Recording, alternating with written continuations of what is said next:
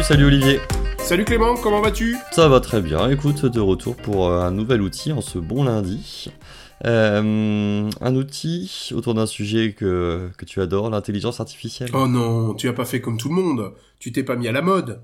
Alors, bon, déjà j'étudie ça un petit peu parce que ça m'amuse et je trouve ça intéressant. Euh, je vais quand même présenter un outil d'intelligence artificielle aujourd'hui, mais un petit peu différent. Je pense que c'est un outil qui est vraiment accessible à tous parce que le, la grosse critique que je peux faire à, à d'autres outils, en tout cas, que celui que je vais vous présenter, c'est que parfois, c'est en plus d'être payant, des fois c'est un peu compliqué, quoi. Faut écrire euh, euh, des prompts, on va revenir sur ce que c'est un prompt, avec euh, des caractéristiques, enfin bref, il faut startiner des pavés pour avoir ce qu'on veut, et en général, c'est pas si évident. Et là, que ce soit sur des outils qui te permettent de générer du texte ou des images. Tu veux dire qu'à la fin, tu obtiens une image, parce que là, c'est, tu vas nous montrer un outil pour une image, je crois. Tu obtiens une image, mais tu passes beaucoup de temps à avoir l'image que tu obtiens, et finalement, c'est un petit peu réservé aussi à des gens qui sont qui ont l'habitude d'utiliser euh, l'IA, enfin qui ont l'habitude. On peut pas dire qu'il y en ait beaucoup qui ont l'habitude parce que c'est nouveau, mais qui sont passionnés par ça. Exactement, exactement. Ce qui est peut-être pas le cas du commun des formateurs comme moi, les vieux formateurs, etc. Mais ce qui est, je pense, le cas de très peu de personnes en fait.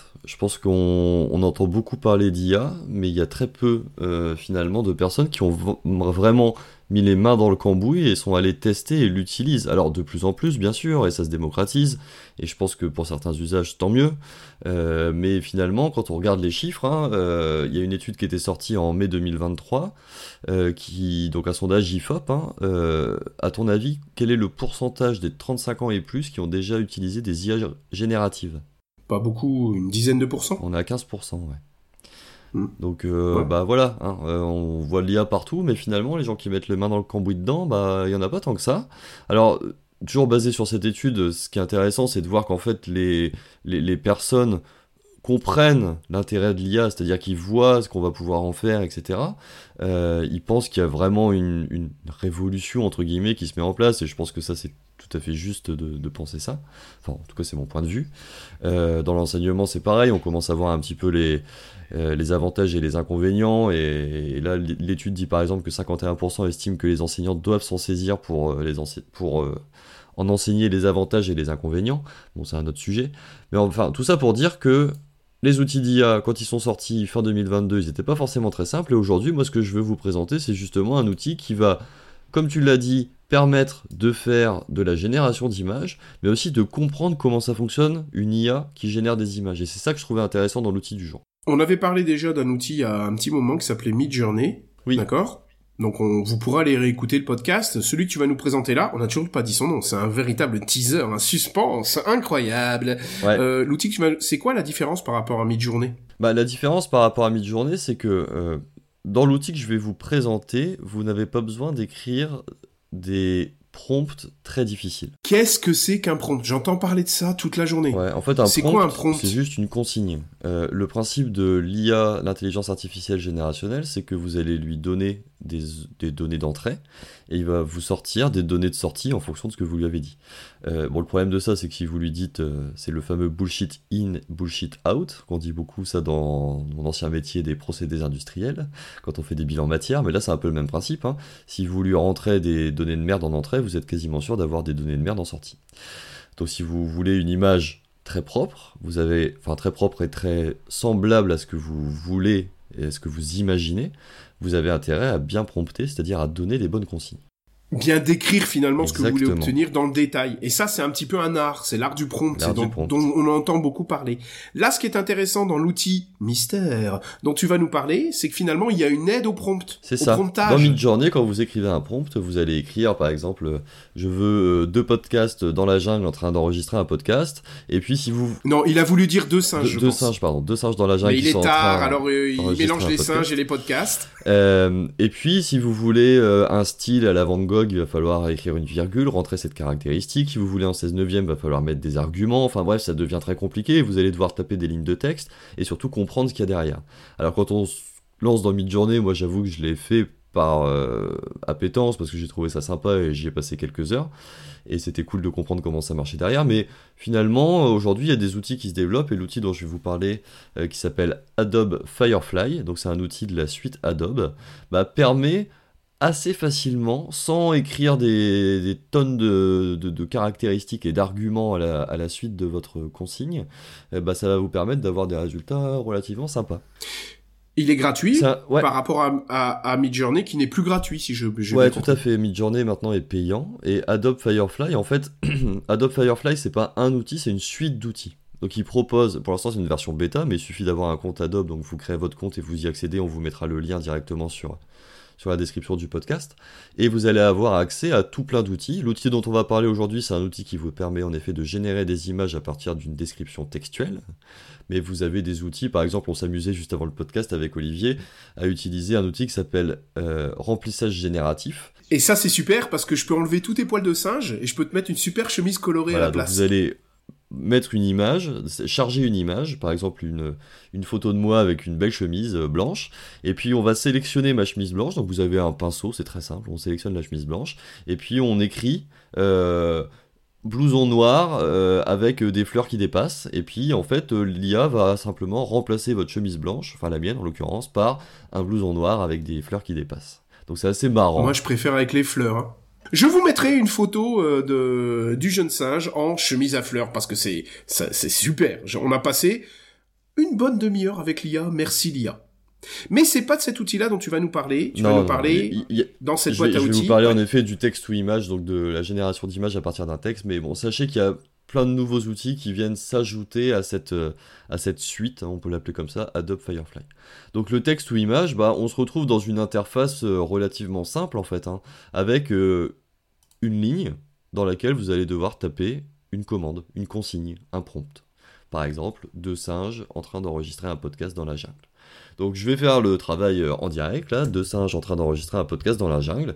Et ce qu'on voit, en fait, euh, c'est que le système mouline, il va vous générer euh, des images, en l'occurrence 4, et vous allez voir apparaître sur le côté droit des options. Et c'est là où ça devient intéressant, c'est que à la différence de mid-journée où il va falloir tout taper à la mano et euh, savoir exactement ce qu'on veut comme type de photo, comme type de, de grain, comme type de design, comme type de lumière, etc. Et puis tout rentrer avec des prompts écrits, c'est que là il y a un petit menu à droite qui vous permet en fait de changer les styles. Donc vous allez pouvoir passer d'un style artistique à un style plutôt photoréaliste. Vous allez pouvoir choisir des couleurs, euh, enfin des, types de colorimétrie en fait. Hein. Euh, est-ce qu'on veut quelque chose qui soit plutôt euh, pétant, quelque chose qui soit plutôt noir et blanc, plutôt pastel, des types d'éclairage avec des éclairages studio, des éclairages qui s'appellent golden hour, donc c'est coucher de soleil. Donc on va pouvoir choisir comme ça différentes caractéristiques qui viennent s'implémenter automatiquement à la suite de votre consigne. Donc chaque fois que tu tapes sur une des caractéristiques, je vois qu'elle s'affiche à l'écran et après tu dois régénérer une image qui va tenir compte de toutes ces caractéristiques. Donc on aura nos deux singes avec euh, tout ce que tu viens de rajouter là. Exactement. Et en fait, on va refaire mouliner la machine avec ces nouvelles caractéristiques qui ont été ajoutées. Et là, moi, ce que je trouve intéressant, au-delà du fait que vous allez pouvoir choisir des styles et puis vous rapprocher de ce que vous avez en tête assez facilement grâce à ces aides, bah, c'est que vous pouvez aussi voir comment fonctionne l'IA. Enfin, vous allez finalement comprendre comment telle ou telle caractéristique va pouvoir influer sur la génération d'une image. Et ça, moi, je trouve ça super intéressant quand on n'a jamais mis les pieds dans un texte ou image, commencer par mid-journée, on va pas se le cacher, c'est quand même compliqué. Là, je trouve que c'est mettre le pied à l'étrier sur ces outils de manière assez simple et rigolote. C'est une, ouais, c'est rigolo. Ça, faut dire, c'est rigolo. C'est une bonne porte d'entrée. C'est ça. Dans l'IA. Et tu récupères quoi? Tu récupères tes images euh, facilement? Tu récupères tes images euh, très facilement. Ouais, t'as un petit bouton télécharger et hop, ça se génère, ça se télécharge. Tu récupères sur ton ordinateur au format JPEG et tu peux l'utiliser ensuite où bon te semble. Je vois quand même un petit inconvénient, c'est que t'as pas écrit les deux singes, mais t'as écrit The Two Monkeys. Yes, of course, because I am uh, fully bilingual, you know. Euh, ouais, en effet, Adobe étant une, une entreprise américaine, si je dis pas de bêtises, leurs outils sont en anglais.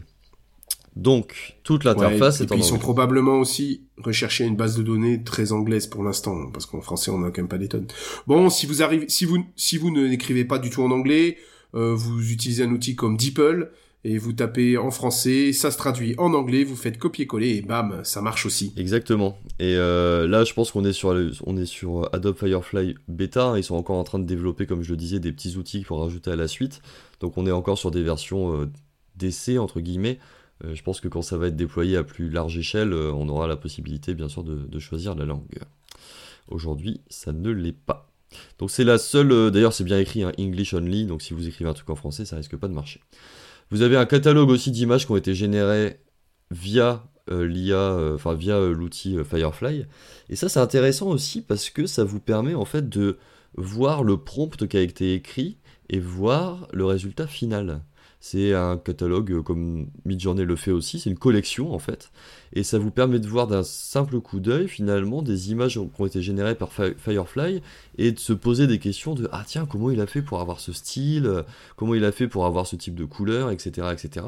Et ben vous avez le prompt, la consigne qui est écrite et donc très facilement vous allez pouvoir l'analyser. Et ce travail, je trouve, d'analyse, il est relativement intéressant pour comprendre comment ça fonctionne.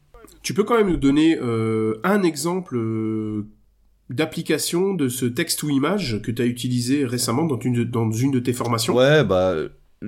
Je à quoi ça sert? Je, l'ai beaucoup utilisé, pas dans une... En l'occurrence, là, je vais pas parler de la formation, mais quand on a fait la battle avec Jonathan au mois de mai, euh, la battle Rendez-vous interdigital, euh, j'ai créé les visuels en fait grâce à des, des outils d'intelligence artificielle texte ou image. Donc l'image du toucan, l'image du singe, l'image de la jungle, tout ce qui a été mis sur LinkedIn, tous les visuels en fait ont été développés relativement facilement via des outils de texte ou image. Et là, ce qui était intéressant, excuse-moi Olivier, je, je finis juste mon explication, mais ce qui était intéressant, c'est que je voulais par exemple pour des bannières chaque semaine des bannières différentes d'une jungle. Et ben en fait, ce que j'ai fait, c'est j'ai fait un prompt, donc une consigne. Il m'a sorti une jungle que j'ai bien aimé. Et puis en fait, j'ai relancé la consigne plusieurs fois et il m'a sorti des, des, jungles ressemblantes. Et donc j'ai pu varier les styles, mais toujours dans, un, dans le même style. Enfin, j'ai pu varier les images, mais toujours dans le même style graphique. Ça vous permet en fait de, de créer un environnement, euh, de faire de la narration, de faire de la gamification, mm. et sans savoir dessiner, sans aller chercher des heures dans des bases d'images. C'est finalement créer vos images, euh, créer vos petits monstres dans lesquels vous allez vos personnages, tout en restant quand même assez simple euh, d'utilisation et finalement d'avoir une bibliothèque d'images qui vous permet de, bah, par exemple, d'illustrer des, des cas d'études, euh, de faire des cartes de jeu, de, de créer un environnement graphique avant de raconter, euh, de faire rentrer vos apprenants dans une histoire dans laquelle ils vont résoudre un cas d'étude. Donc c'est vraiment tout ce côté immersion visuelle finalement qui vous crée bah, une aventure d'apprentissage. Et ça c'est, avant on le faisait déjà, on est dans les banques de données, mais là vous pouvez finalement assez relativement simplement avec l'outil que tu nous montres, mais quand même arriver à avoir une image qui corresponde plus à ce qu'on veut sans trop chercher en fait. C'est ça. Alors l'inconvénient encore, parce que bon là tout est beau, tout est, euh, tout est c'est sympa, mais euh, ce que je trouve compliqué, j'avais déjà fait l'expérience avec euh, Midjourney, et là c'est un petit peu pareil avec Firefly, c'est que quand tu as une idée bien en tête, tu sais exactement ce que tu veux, tu le visualises dans ta tête et que tu veux le transcrire à des outils comme ça, ça peut prendre du temps. Et honnêtement, c'est un peu la critique que je ferais. Alors, c'est une critique, euh, ça va s'améliorer très probablement, euh, mais c'est très compliqué d'avoir ce qu'on veut. Et alors après, bien sûr, vous allez trouver des tutos sur YouTube de, de personnes qui vous expliquent pendant 30 minutes comment faire mais c'est plus compliqué. C'est plus compliqué, c'est plus mm, long. Mm. Moi, j'utilise beaucoup pour des fonds, pour des voilà. pour mettre euh, au fond de PowerPoint pour euh, voilà avoir une slide sympa avec euh, juste un, un titre. Enfin, je trouve que pour ça, ça a une vraie plus-value au lieu d'aller chercher dans des banques d'images. Maintenant, je fais directement ça. Voilà, moi, je pense qu'il faut décrire un environnement, mais pas avoir quelque chose de très précis. Il faut se laisser surprendre et, et construire sa narration ou son aventure avec aussi ce qu'on nous propose. Quoi. Si on veut exactement l'image, faut payer un artiste. Je suis assez d'accord. Et pourtant, j'y ai passé du temps. Mais en effet, pour l'instant, je trouve que. Ouais. Et Dieu merci, les graphistes ne disparaîtront pas. Ouais, non. Bien sûr que non. je ne pense pas en tout cas. Voilà, c'était mon outil de la semaine. Et euh, bah, j'espère que ça vous permettra de faire un premier pas dans le dans l'intelligence artificielle générative euh, texte ou image, comme on dit. Euh, n'hésitez pas à aller y faire un tour. Pour l'instant, c'est gratuit, c'est encore en bêta, mais vous pouvez vraiment vous amuser. Il y a les autres petits outils aussi à tester qui sont assez marrants. Donc euh, ouais, allez y faire un tour, c'est sympa. Merci de nous avoir euh, fait découvrir et à, nous avoir ouvert cette belle porte d'entrée sur l'IA. Eh bien, c'est un plaisir, c'est un plaisir. Merci Olivier d'avoir euh, posé ces questions si pertinentes comme chaque semaine. Salut Clément Merci à toutes et à tous de nous être fidèles. On se retrouve comme toutes les semaines sur nos réseaux sociaux, Facebook, LinkedIn, Twitter et sur notre site web rendez-vous en Salut salut Ciao